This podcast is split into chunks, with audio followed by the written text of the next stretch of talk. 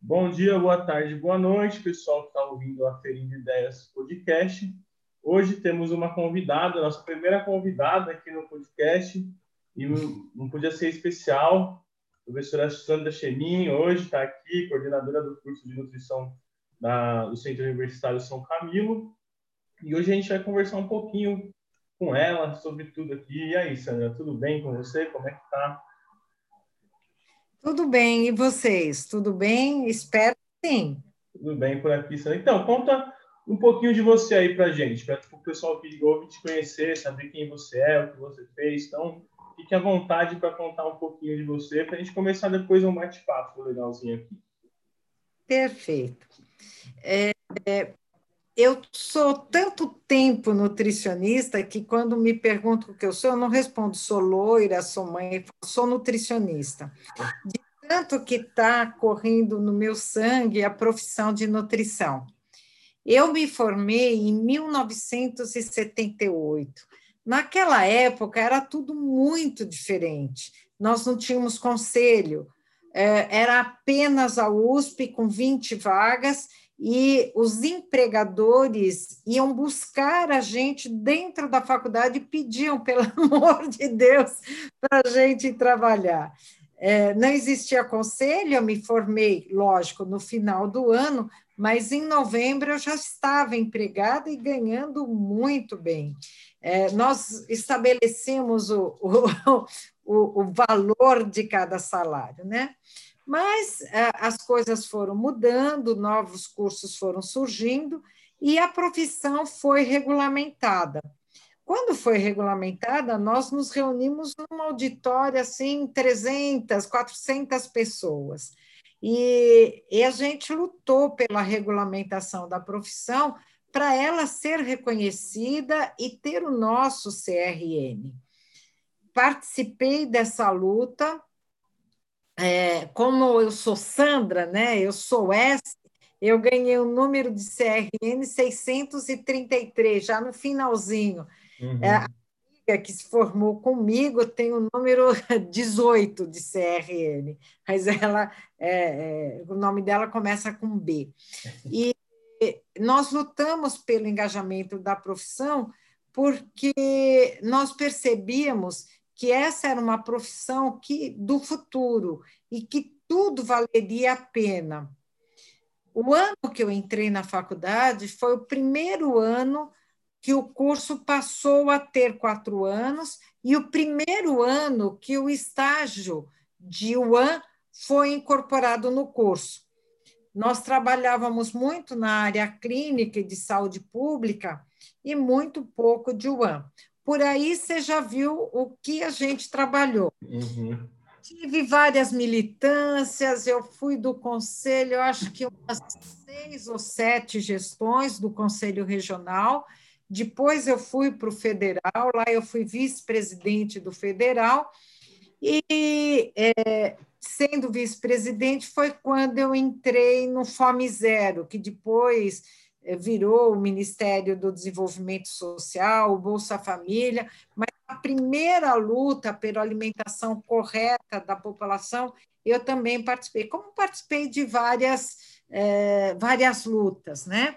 Agora, meu maior orgulho de tudo isso foi saber que as diretrizes curriculares do curso de nutrição saiu daqui, ó, desse computador. Lógico, da minha cabeça, eu faço parte, fiz, eu era coordenadora da comissão do conselho, chamei todos os grupos, já existia um grande trabalho é, anterior, é, fiz um trabalho de reunir e foram as primeiras diretrizes curriculares da área de saúde, que saiu medicina, nutrição e enfermagem. Então, esse foi um orgulho. Agora está na hora de mudar, ninguém ainda arregaçou a manga aí para trabalhar, mas estamos na luta, né? É, e assim, é, é legal saber disso, né? Que hoje a gente vê que tem funções que são específicas de um nutricionista mesmo, né? É, e achei bem legal que isso de você participar de programas contra a fome e tudo, porque hoje em dia a gente vê o nutricionista, muitas pessoas veem mais essa, essa área de emagrecimento, estética e tudo mais, mas a gente não pode esquecer né, que a função básica da gente é fornecer o, o, mínimo, que é uma alimentação é, dedicada às pessoas, que elas, elas possam viver de uma forma, no mínimo, com respeito, né? E... É. Quando você me dá licença, é, você me dá licença, Pedro, deixa eu te contar. Quando eu me formei, lá na década de 70, mais da metade da população era constituído de subnutridos. Uh, ou passava, ou nós tínhamos bolsões eh, onde as pessoas passavam fome. De desnutrido, né? ou de subnutridos, melhor dizendo, porque o obeso também é um desnutrido, de subnutridos, nós passamos para a obesidade, a tal da transição nutricional, ali nos anos 80, 90, 2000. Essa transição nutricional que está até hoje, você vê que é até plataforma aí de um candidato a prefeito de São Paulo, é lutar contra a obesidade. Essa transição nutricional trouxe muitas mudanças do comportamento alimentar. E hoje o maior problema não é a, a, subnutrição, e sim a obesidade, a ortorexia e a vigorexia, porque muitas vezes isso também vai trazer danos ao organismo que eles vão ver lá na frente, né? Então, a nossa profissão, até nesse momento que nós estamos passando de grande pandemia, de grandes é, é, problemas de saúde, a nossa profissão continua sendo da moda e continua sendo a profissão do futuro.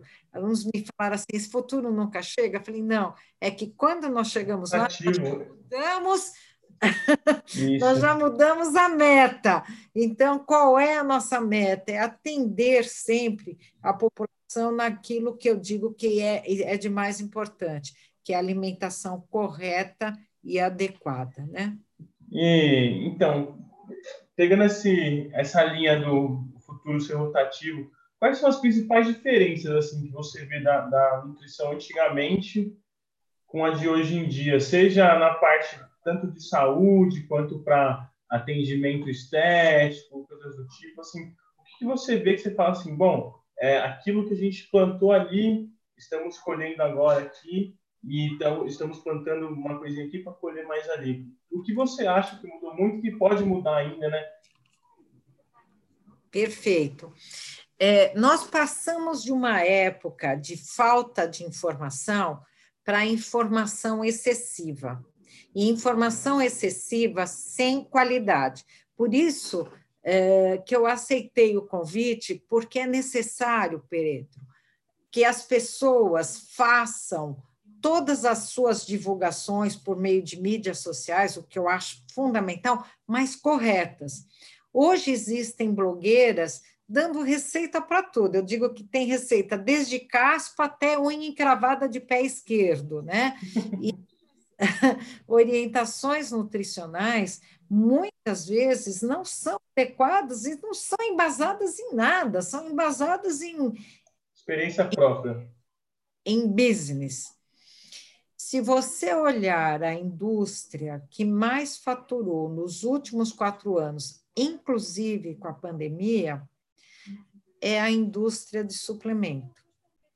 E muitas vezes isso leva as pessoas é, a, a dar utilizar blogueiros ou utilizar é, influenciadores sociais para dizer que isso presta para isso, que você toma aquilo, você vai ficar linda, maravilhosa, você vai desenvolver mais músculos se você fizer.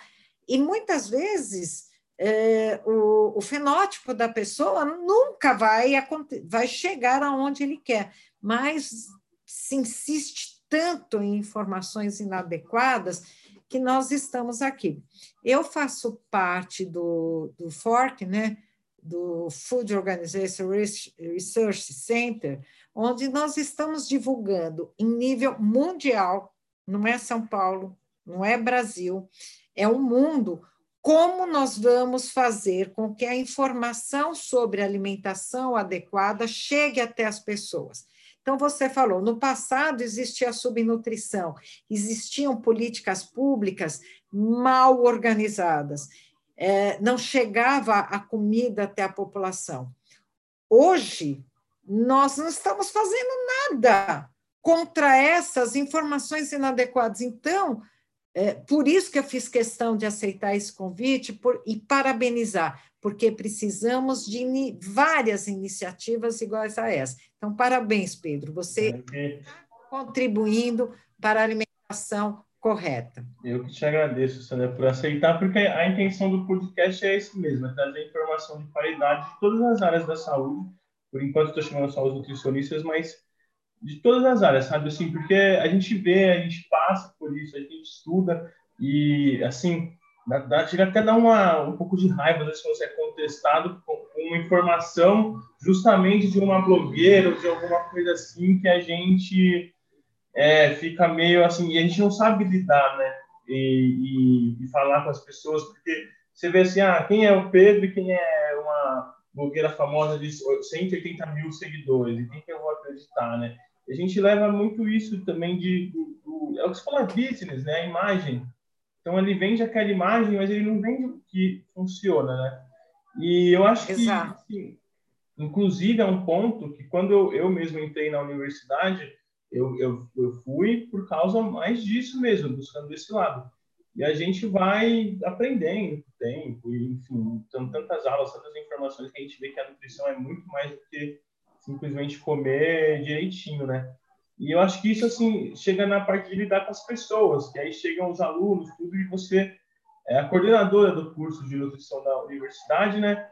E, assim, como é, é lidar com isso? Você chegar, às vezes, ver aquelas pessoas, ah, é, agora eu vou é, emagrecer todo mundo e assim, muitas vezes nesse processo, para mim, foi de enriquecimento. Eu, eu, descobri certas coisas, descobri que é mais do que isso. Mas para outras pessoas pode ser uma certa decepção, ver mais do que isso. E assim, como que é então lidar com esse tipo diferente de, de pessoas, vem pessoas, tantos alunos assim, cada um com objetivo. É, como é lidar isso tentar passar para eles que a nutrição é mais do que só comer aquilo que está calculado no seu gasto diário.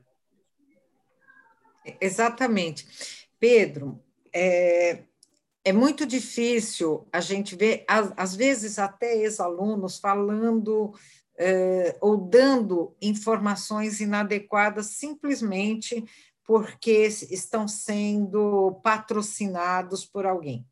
Eu vou contar uma coisa que ainda bem que você me dá oportunidade na sua rede social. Não vou falar o nome do hospital por uma questão ética. Esse hospital, em 2000 e 2012, 2013, ele tinha metade de um andar para transplante hepático. É um grande hospital aqui de São Paulo. Né? Eu sei porque todas as nutris são egressas nossas e outro dia nós estávamos conversando. Em 2015, ele passou a ser o andar inteiro para transplante hepático.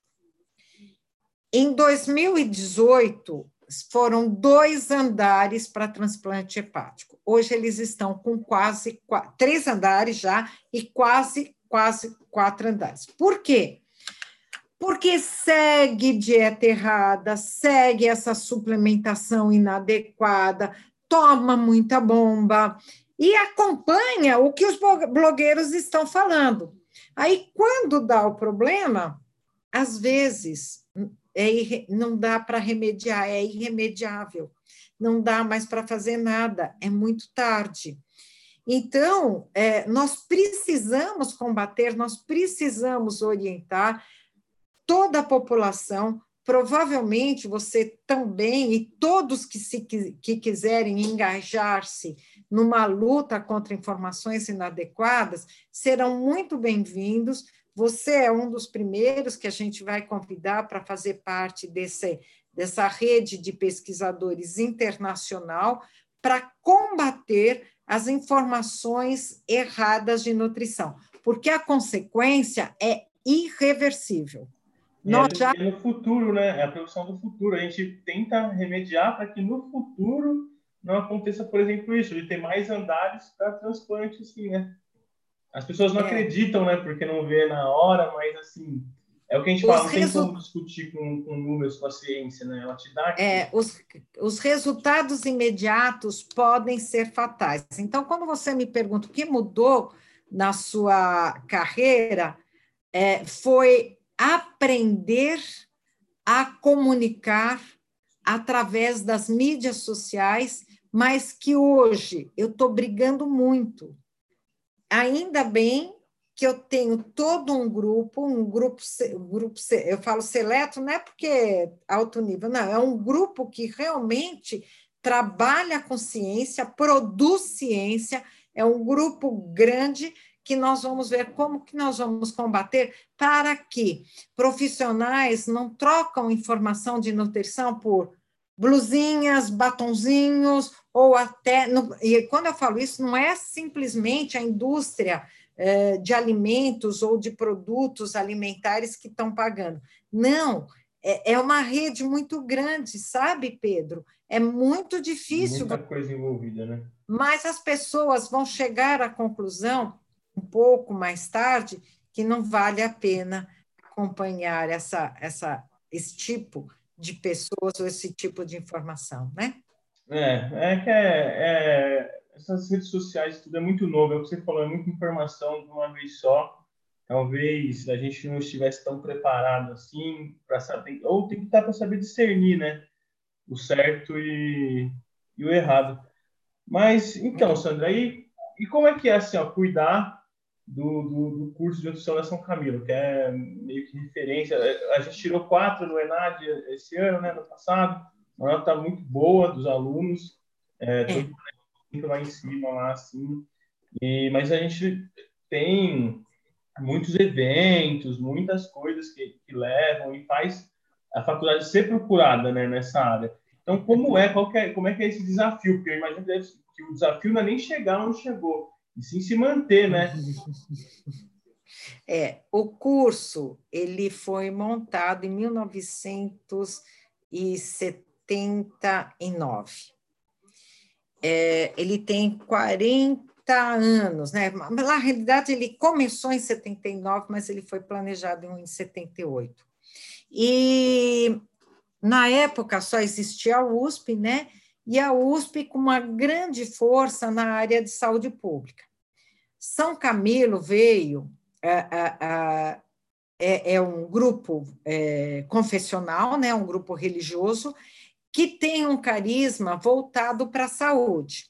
Então, quando São Camilo montou o primeiro curso de nutrição de uma instituição privada na área de saúde, ele tinha um grande carisma é, por essa área clínica. Tanto é que os postulados de muitos hospitais foram embasados nos postulados criados da São Camilo, na área de clínica. E depois ele começou a ser tradicional em várias áreas.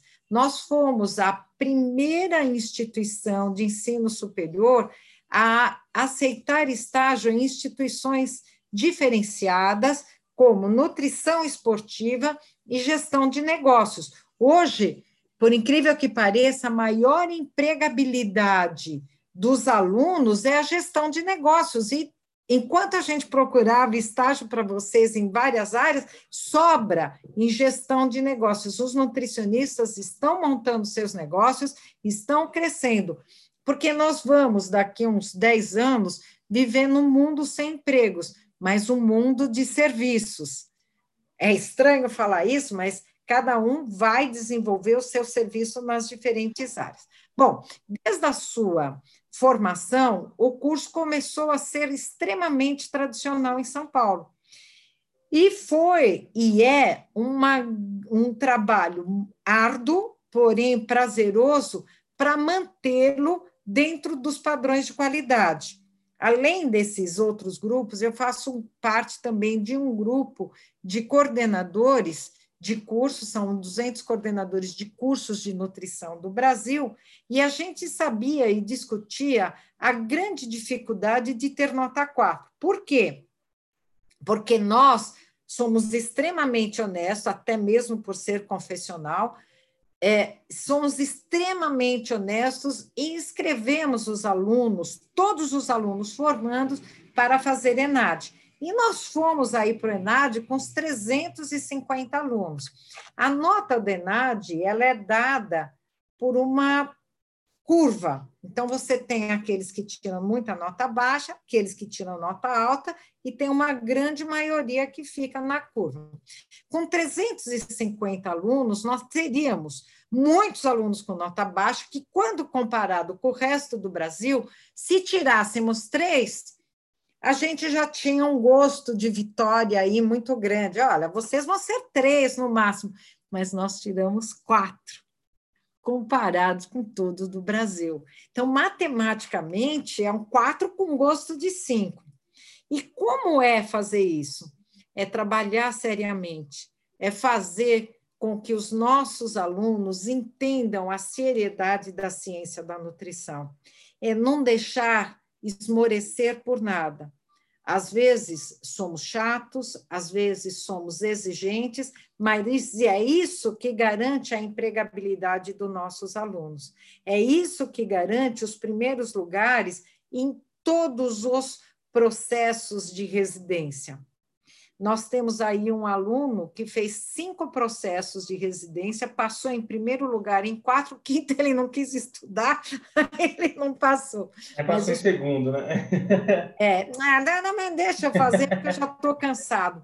Foram os primeiros lugares em todos os processos de residência fora de, das unidades camilianas. Então, isso não tem preço. Vale a pena a gente continuar com essa seriedade? Vale a pena a gente exigir, brigar? É, é cansativo? É, mas é prazeroso. E quando a gente vê como os nossos alunos, como você, querendo buscar a ciência, não tem preço. É gratificante, né? Não e assim, tem você preço. tem que manter uma é equipe boa para isso, né, Márcia? Não adianta você ter é, o coordenador bom, ou alunos que se esforçam, mas para o aluno se esforçar tudo isso, tem toda uma, uma rede por trás. Né? O que eu vejo é que a São Camilo, ela, além de tudo, ela tem muitos professores jovens, então, assim, é, é uma safra que vai ficar por um bom tempo lá e tem, é. tem que lutar por isso, para que continue assim também, eu, né? Eu, eu, eu tenho o maior orgulho do meu corpo docente, do corpo discente também, mas o maior orgulho. Quando eu peço, pego um, os professores que estão entrando, eu estou falando, manate a vida, que coisa, sabe? Tem especialização em Harvard, outro tem no MIT, outro tem não sei o quê, outro tem Zaragoza. Eu fico puxando meus cabelos e falo, que coisa linda! Eu formei, sabe? Foram ex-alunos meus, então eu tenho um, um apreço muito grande pelo corpo docente e corpo discente. E eu quero mesmo, eu luto para que todos um dia estejam comigo também. Quisera eu ter mais alunos para ter mais alunos ingressantes, para ter mais professores, alunos egressos. É muito bom. Nosso grupo é muito bom, é muito requisitado e eu fico muito muito orgulhosa de tudo. Enquanto eu estiver aqui, a gente vai manter essa seriedade e essa necessidade do grau de qualidade. É, é isso aí. Isso aí eu tenho que desejar os parabéns mesmo, muita gente elogia. Agora eu quero puxar, agora vamos falar um pouquinho mais de, de nutrição aqui, Sandra. Eu vi que você é especializada em, em química dos alimentos, é isso? É. é. Então eu queria puxar um assunto aqui que a gente vê muito hoje em dia, imagino que tem um pouco a ver, eu não sei que eu não sou especialista, mas é, a gente teve, né, principalmente nos últimos 20 anos, 25 anos, um aumento enorme de alimentos ultraprocessados que passam por processos é, industrializados, assim, tudo. E eu, eu não sei, eu vejo que eles surgiram como uma forma de facilitar a vida das pessoas, rotina, trabalho e tudo mais, mas a gente vê hoje em dia que às vezes ele acaba prejudicando em muitas coisas, né? Então, assim, é, como foi esse processo, essa, esse surgimento grande de alimentos ultraprocessados e quais as consequências deles assim para o futuro, principalmente, que a gente não vê no momento, né? A gente vê que o consumo dele, o hábito de consumir, que mais para frente ele vem então assim, alimentos ultraprocessados, quais são prós, contras como surgiu, por quê, qual é a sua opinião sobre isso? Eu vou contar uma historinha muito rápida. A São Camilo, há um tempo atrás, ela tinha o Cardeal Mota, que é um colégio próximo à universidade que pertencia a São Camilo. E esse colégio era desde a pré-escola até o ensino médio. E uma vez eles saíram para ir numa fazenda, né? E eram crianças de três a seis anos, e é lógico, pediram para eu elaborar um cardápio que seria feito nesse local. E eu elaborei um cardápio, bom, vai ter gente para servir, não vai ter? Então vamos pôr uma carne moída, arroz, feijão, legumes cozidos, é, um mix de legumes, nada muito longe daquilo que seria né, uma alimentação colorida e adequada e que atendesse as, né, é, as crianças de 3 a 6 anos. E aí eu estava na minha sala, a diretora do colégio ligou e falou: Olha, tem uma mãe querendo falar com você sobre o cardápio. tá, passa, né? Aí, quando ela, eu atendi a mãe, ela falou assim: Olha, eu quero falar com você cardápio. E essa, esta que vos fala tentou explicar o que era uma alimentação, que tinha um cereal, uma, legum, uma, uma leguminosa, uma fonte de proteína. Eu comecei a explicar ela: Para, levei um susto e falei assim: você não está entendendo. A minha filha almoça e janta meio pacote de miojo, duas fatias de tomate e um copo de Guaraná Diet. Todos Guaraná Diet, né? 20... 20 segundos depois, e fiquei em estado de choque, eu consegui responder né, à mãe. Falei, olha que boa oportunidade para ela aprender a se alimentar. No final, a menina foi, eu não sabia mais o nome da menina, e eu, lógico, né? Aqui eu fiquei com o coração nas mãos, eu liguei e falei, e a menina do miojo, a menina do miojo, o apelido dela a Maria Miojo. A menina foi, se alimentou, comeu que todo todo mundo comeu, gostou e etc. Bom, então por que, que eu contei essa história? Porque o fato da família não se reunir mais na mesa para se alimentar, o fato da mulher é, ter se antecipado, o que é ótimo, né? É, ela se emancipou, mas nem sempre dividiu os deveres com o homem. E aí criou-se a facilidade na cozinha. E muitas vezes essa facilidade não é o ideal.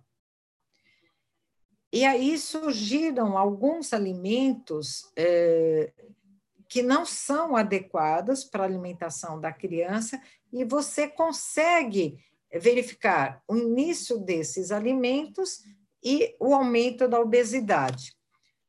Nós estamos, não sou contra a indústria de alimento, a indústria de alimento veio para melhorar muitas coisas, então, eu não sou assim, xiita de falar, sou contra, levanta a bandeira, sou contra a indústria de alimentos. Não, eu sou contra a alguns alimentos ultraprocessados que estão levando ao aumento da obesidade e com consequências extremamente graves. É, não preciso citar aqui, mas é, o caso exemplificado é, é típico de crianças que não adquirem, adquirem o hábito alimentar adequado e que são induzidas, as mães são induzidas pela facilidade de preparo ou porque eu posso dar para não, é, não é, ter o trabalho é, que tem um, de, de preparo, né? É, você sabe, é, o Pedro, que a fisiologia do apetite, a fisiologia do, do paladar e do sabor, ela inicia no ventre da mãe. Criança, é. Os primeiros mil dias são fundamentais para adquirir o hábito alimentar adequado da criança. Lamentavelmente, nós ainda temos algumas propagandas, lógico que teve um grupo muito grande que trabalhou, isso melhorou muito, mas, por exemplo, é, você vai com uma criança numa padaria, sei lá, Aonde estão os doces? Debaixo da caixa, onde possa ter a visualização da criança. Você vai no supermercado, preste atenção como existe uma indução ao consumo inadequado de alimentos. Você não vê é, para a criança algum tipo de orientação na mídia de alimentação adequada, mas você vê muito orientação de alimentos ultraprocessados. Ah, mas você está falando de crianças. Volto a falar, não sou contra a indústria de alimento, pelo contrário, ela facilita muito. Eu sou contra a indústria de alimentos e eu considero o que ultraprocessado? Ainda existe uma linha muito tênue do que é um, por exemplo, o pão é um ultraprocessado? Eu não posso tirar a, o pão da alimentação uma vez que ele é a base da energia. Então, ele é um ultraprocessado? Não, mas, é, mas se eu incorporar nesse pão algum outros alimentos, é, nós fizemos uma vez, é, que saiu até na mídia, um comparativo é, de carnes preparadas, como almôndegas, quibe, etc., de carnes preparadas pela indústria de alimentos e doméstica. Faz esse exercício, verifique a grande diferença que existe. Eles não mentem, eles não estão colocando lá que tem menos gordura. O que eles estão no rótulo é aquilo mesmo. Eu levei esses alimentos no laboratório, eu verifiquei se era aquilo. Só que, domesticamente, se você vai produzir uma almôndega, é completamente diferente da outra. A sua almôndega em casa é carne e o tempero, e a da, da indústria tem um monte de ingredientes, né? Também, então... Não, tem muita gordura, que é para maciez, gordura que incorpora o sabor. Uhum. E tem muito. É, é, tem, é, é, ela tem muita gordura e tem os. É, como é que eu vou chamar? Não, não são aroma, realçadores de sabor. Né? Tem muito realçador de sabor que aumenta a quantidade de sódio. Então, eu estou dando mais gordura, mais sódio. Se eu habituar a pessoa a só ingerir alimentos com realçadores de sabor, esta pessoa, tudo que comer de alimentos domésticos, vai dizer. Sem graça. Né? Paladar está sem graça. Então, é nesse ponto que eu pego da indústria de alimento. Né? Então, cada vez mais vai se habituar a isso. Então, é, eu acho que nesse momento nós precisamos identificar claramente o que são ultraprocessados, claramente, para dizer basta. Mas, por enquanto, não é sou contra tudo que a indústria de alimento faz. Não, uhum. tem muita coisa boa. É, que eu acho que é assim, é é meio como é que eu posso dizer? Eu acho que nós, futuros nutricionistas, os nutricionistas, a gente bate muito na tecla do equilíbrio tudo mais, e eu acho que até na hora da gente explicar as coisas, a gente é equilibrado.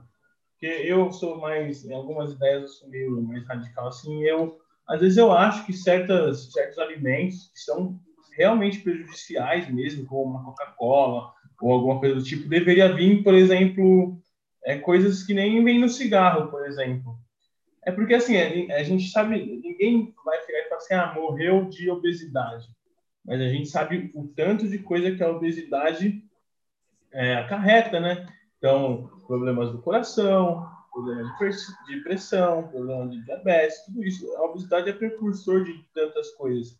Então, às vezes, eu acho assim, que falta um pouco dos nutricionistas ter um pouco mais disso, sabe? De, assim, você bater um pouco mais de frente algumas coisas e mostrar, falar assim, não, a obesidade mata, sim, se você consumir, a gente não quer que você nunca mais beba uma Coca-Cola, mas se você colocar dois litros de refrigerante todo dia na sua alimentação, você vai, vai ter problemas recorrente ao uso disso, né? Então... É, e, e, esses refrigerantes não é só isso, né? Eles têm alto conteúdo de ácido fosfórico que vai interferir na biodisponibilidade do cálcio. Então, as mulheres pós-menopausa, elas deveriam abolir Coca-Cola da sua alimentação Né? Então, é, não é só obesidade, é, é, é o que está incorporado nesses alimentos que são é, graves, né? Refrigerante é um, um deles, né? Como é que isso vai, vai interferir? E precisa estudar, precisa estudar. E, e lamentavelmente, todo dia sai um, um composto milagroso que vai curar, é, vai emagrecer você ingerindo. É, a gente também tem que tomar cuidado com alguns fitoterápicos. É, tem fitoterápicos que são hepatotóxicos, que emagrecem porque levam a diarreia, mas são hepatotóxicos. Então, é, precisa de muito estudo. Mas é mais fácil, né? Todo mundo quer aprender inglês dormindo e emagrecer comendo. Eu sei, quem conseguir fazer isso, deixa eu ficar rico, hein? Fica milionário quem conseguir fazer isso. Isso. É, ô Sandra, agora deixa eu te falar. É, quais são os desafios aí para o ano que vem, com, por causa da pandemia e tudo, então, em relação a, ao curso, a tudo mais? Quais serão os desafios tomados aí para que, que não seja comprometido a, o ensino desses novos alunos e tudo mais? Pedro, é, primeiro a, a curto prazo e depois a médio prazo, tá? A curto prazo, certamente, nenhuma escola voltará presencialmente antes de abril porque mesmo hoje foi anunciado que a Pfizer aí já tem uma vacina com efetividade de 90%, até chegar no Brasil, até primeiro vai começar os idosos, profissionais de saúde, até chegar na população jovem, a primeira dose, a segunda dose é março e abril. Então, nós não voltaremos presencialmente antes de abril. Isso já está posto, não é a Sandra que está falando, são, é, por exemplo, os nossos assessores que trabalham dentro de uma secretaria de saúde, né? Então, são nossos professores. Então, esse é a curto prazo. A médio prazo, é, eu, você veja por você, é, os alunos solicitam muito estudo híbrido. O que, que é estudo híbrido? É, eles vão na escola, tem aula presencial, mas eles também querem um material como esse que nós estamos fazendo. Um material que o professor deixe, que ele possa visualizar de alguma coisa que ele achou que aprendeu na aula, mas não viu direito e ele quer essa aula gravada. Então, há um tempo atrás, nós brigávamos com o aluno quando ele usava o celular em sala, né? Desliga o celular, isso aqui. Hoje, nós vamos trabalhar com ele sendo o nosso é, aliado. Antigamente, até bem pouco tempo atrás, os alunos ficavam sem aula se tínhamos uma enchente, que eles não conseguiam chegar na aula. Hoje, não, vai ser tudo muito mais fácil. É, não conseguiu, não faz mal, eu mando a aula para você, você fica na sua casa. Hoje, hoje, eu dou aula, né? Hoje não, eu dou aula de terça-feira. Eu tenho alunos que vai ouvindo minha aula no ônibus, indo para casa. Eles estão acessando de forma síncrona e assíncrona. Eu mesmo fiz isso hoje. Isso certamente. o foninho ouvindo aula. É, isso vai mudar, tenha certeza, porque nós passamos do just in time para just for you. É. Tem que ver o lado, das, da, o lado bom, né, também. Não adianta ficar vendo só, ah, já, já foi, foi, né? Já está acontecendo, então tem que se adaptar. É, ah, e o nutricionista também, o trabalho do nutricionista vai mudar, viu? Então, é uma das coisas que a gente conseguiu nisso, é fazer o atendimento online, né? E assim, online. Eu, eu é. muitas pessoas. E isso não tem volta. Então, eu, eu, pelo menos particularmente, eu gostei. Eu acho que, óbvio, um, um atendimento presencial, que você pode explicar, falar, tudo, é mil vezes melhor. A experiência para a pessoa em si, que está passando por aquele atendimento, se o nutricionista tiver um bom, uma boa lábia, conseguir explicar, assim, tiver, é, souber falar aquilo que ele quer, Acho que o atendimento presencial é imprescindível. Mas eu gostei, vou confessar que eu gostei dessa parte do atendimento online. Por exemplo, para um retorno, alguma coisa do tipo, se você souber lidar bem, eu, eu achei uma boa. Um bom Deixa eu te contar. Há dois anos atrás, eu fui chamada no conselho para discutir esse atendimento online. E existia uma, existia não, existe, né? É, duas ex-alunas nossas que são especialistas, mas assim, com E bem grande, em alergia alimentar. E elas falavam, uh, e alergia alimentar é um tema que poucos nutricionistas dominam. E elas falavam, gente, nós precisamos trabalhar pela, pelo atendimento remoto. Olha, hoje eu atendi uma criança no Amapá. Quem me encaminhou a, a criança foram os nutricionistas de lá que não sabiam tratar a alergia. Porque é muito fácil falar assim, ah, intolerância à lactose, alergia à caseína, alergia ao glúten. Mas as alergias alimentares, elas ultrapassam esse tipo de conduta simplista. E é muito difícil você fazer o diagnóstico e atender. Então, ela fala assim, gente, nós precisamos trabalhar com o controle remoto. E naquela época não estava amadurecido, falava, não, não pode, absolutamente, isso não. Esquece! Hoje isso tem que ser. E você, se especializando, você vai poder atender qualquer pessoa no no mundo, não é no Brasil, é no mundo. E é o que você falou, é prestando serviços, né? Mas é um mundo de prestar serviços. Você precisa poder prestar serviços para quem não está ao seu alcance pessoalmente, né? Não existe mais fronteiras, né? É, mas uh, isso, Sandra, eu acho também assim, ele dá uma abertura que é o que a gente estava falando no começo da conversa. Por exemplo, para blogueiras, pessoas que gostam de passar acompanhamento, tudo. Então, você falou que fez parte do conselho, tudo mais é, eu percebo um pouco das pessoas que trabalham hoje que elas, elas sentem que isso é não é uma falha, mas é assim é que é difícil mesmo, né? Você proib, digamos assim, é, proibir quem fala, quem faz para só os profissionais.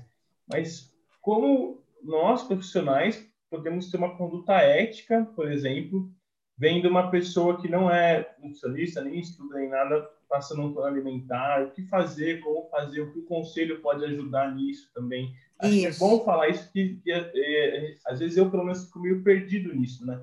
Falar, pô, por exemplo, se eu é, fizer um, um, atendimento sem estar formado, eu vou ter, vou ser denunciado e provavelmente não vou pegar meu CRN. Mas uma pessoa que nunca vai estudar e passa mesmo assim, entendeu? É, o, o que acontece? Tá. É, lamentavelmente, a justiça não está vendo da forma que nós estamos vendo. Tem uma blogueira aí, muito conhecida. Se eu não quiser falar o nome, eu posso falar. falar. Mayra Card, não é? é? Ela, não é? Não, uma outra. São tantas. É, é, é uma outra. É, de, de São Paulo, porque parece que essa que você falou é do Rio. Então, quem tem que entrar com processo é na jurisdição que a pessoa mora. Então, é, o conselho já entrou com três processos contra a mesma. E no último julgamento, no ano passado, né, esse ano não teve nada, é, chamaram a presidente do conselho e perguntaram para ela: mas o que ela está falando levou ao agravo da saúde de alguém, você tem pelo menos uma dezena de pessoas que, que a seguem e que tiveram um problema de agravo de saúde ou até morte. Naquele momento, o conselho não tinha. Conclusão: perdemos. Tem que esperar, é, tem que esperar chegar. Né? Perdemos. E, e aí, é, ainda, é, assim, a pessoa publicou, olha, ganhei no juiz toda, porque vocês, meus queridos, estão ficando com mais saúde, etc, etc. Ainda tivemos que como conselho ouvir essa. Então, no momento, é, desde que um usuário tenha uma, um agravo na saúde por seguir, não adianta, eu estou falando para você, nós tivemos casos de mais transplante renal, é, hepático. Aí você vai falar, ainda tem a defesa, mas você tem certeza que foi a minha dieta? O que será que ele fez? Ele também não era etilista? Ah, então foi por conta do etilismo. E aí fica um pouco difícil você provar, né? Mas vamos na luta, vamos na luta e vamos mostrar aí os estudos e o que que dá. É, eu acho né? que aí é o nosso papel, né? Como é o nosso papel, é o nosso papel. É o nosso papel. A história da humanidade foi construída através da alimentação. Então, não podemos deixar de quebrar essa, essa história por suplementos ou ingira 60 ovos por dia, ingira 30 ovos, coma ovo com casca, claro, enfim.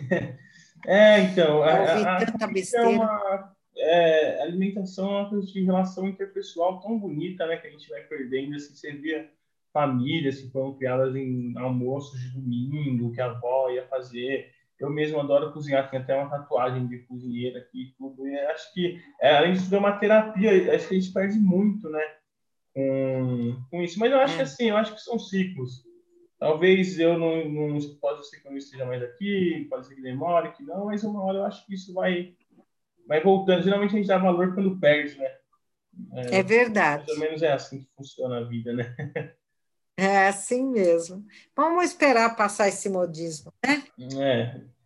Então, Sandra, eu queria agradecer, vamos encerrando a eu que... aqui, de verdade, agradecer muito por você ter participado. É, eu acho que você tem tanto a passar que a gente às vezes fica até um pouco perdido com tanta coisa assim, né? A gente teve que focar um pouco mais nisso, na universidade, conselho e tudo, mas convido você de novo a algum dia voltar, a gente vir falar de outras coisas. Vou chamar mais o pessoal da São Camilo para vir, dar espaço para todo mundo que eu puder e que aceitar, né?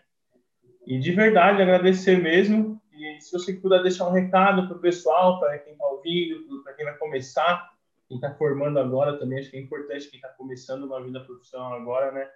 Ter a palavra de quem está aí há muitos anos já e quem basicamente fez a base do, do nosso do que a gente faz hoje, né? Então, é muito bom, muito bom mesmo ter você aqui, enriquece muito. Pode ser não ser um podcast tão grande ainda, mas com tanta gente boa que está vindo, eu sei que uma hora ele vai crescer, vai conseguir levar mais gente, né? Essa informação para mais gente. Pedro, eu que agradeço, como eu falei, você está se emancipando as coisas que a gente pretende montar aí mundialmente, então, meu muito obrigada. Como mensagem final, eu queria dizer que uh, eu acredito que a nutrição é a mola propulsora do desenvolvimento da humanidade. Sem uma boa alimentação, não se chega a lugar nenhum. E meu velho e bom ditado, que para ser nutricionista precisa gostar do ser humano e gostar de ser humano, e não de dinheiro, gostar de ser humano. Tá? Então, meu muito obrigada. Um beijo a todos. É, isso é verdade. Eu vou deixar aqui o um relato. Eu larguei três anos de engenharia, eu fui por dinheiro, troquei por nutrição. Eu falo que foi a melhor coisa que eu fiz na minha vida, que é cuidar, poder ajudar os outros. Então, agradecer a todo mundo que ouviu. Esse foi mais uma Feirinha de Ideias. Quem gostou, curte, comenta, compartilha. Segue lá no Instagram, no Ferreira. E até semana que vem com mais um convidado.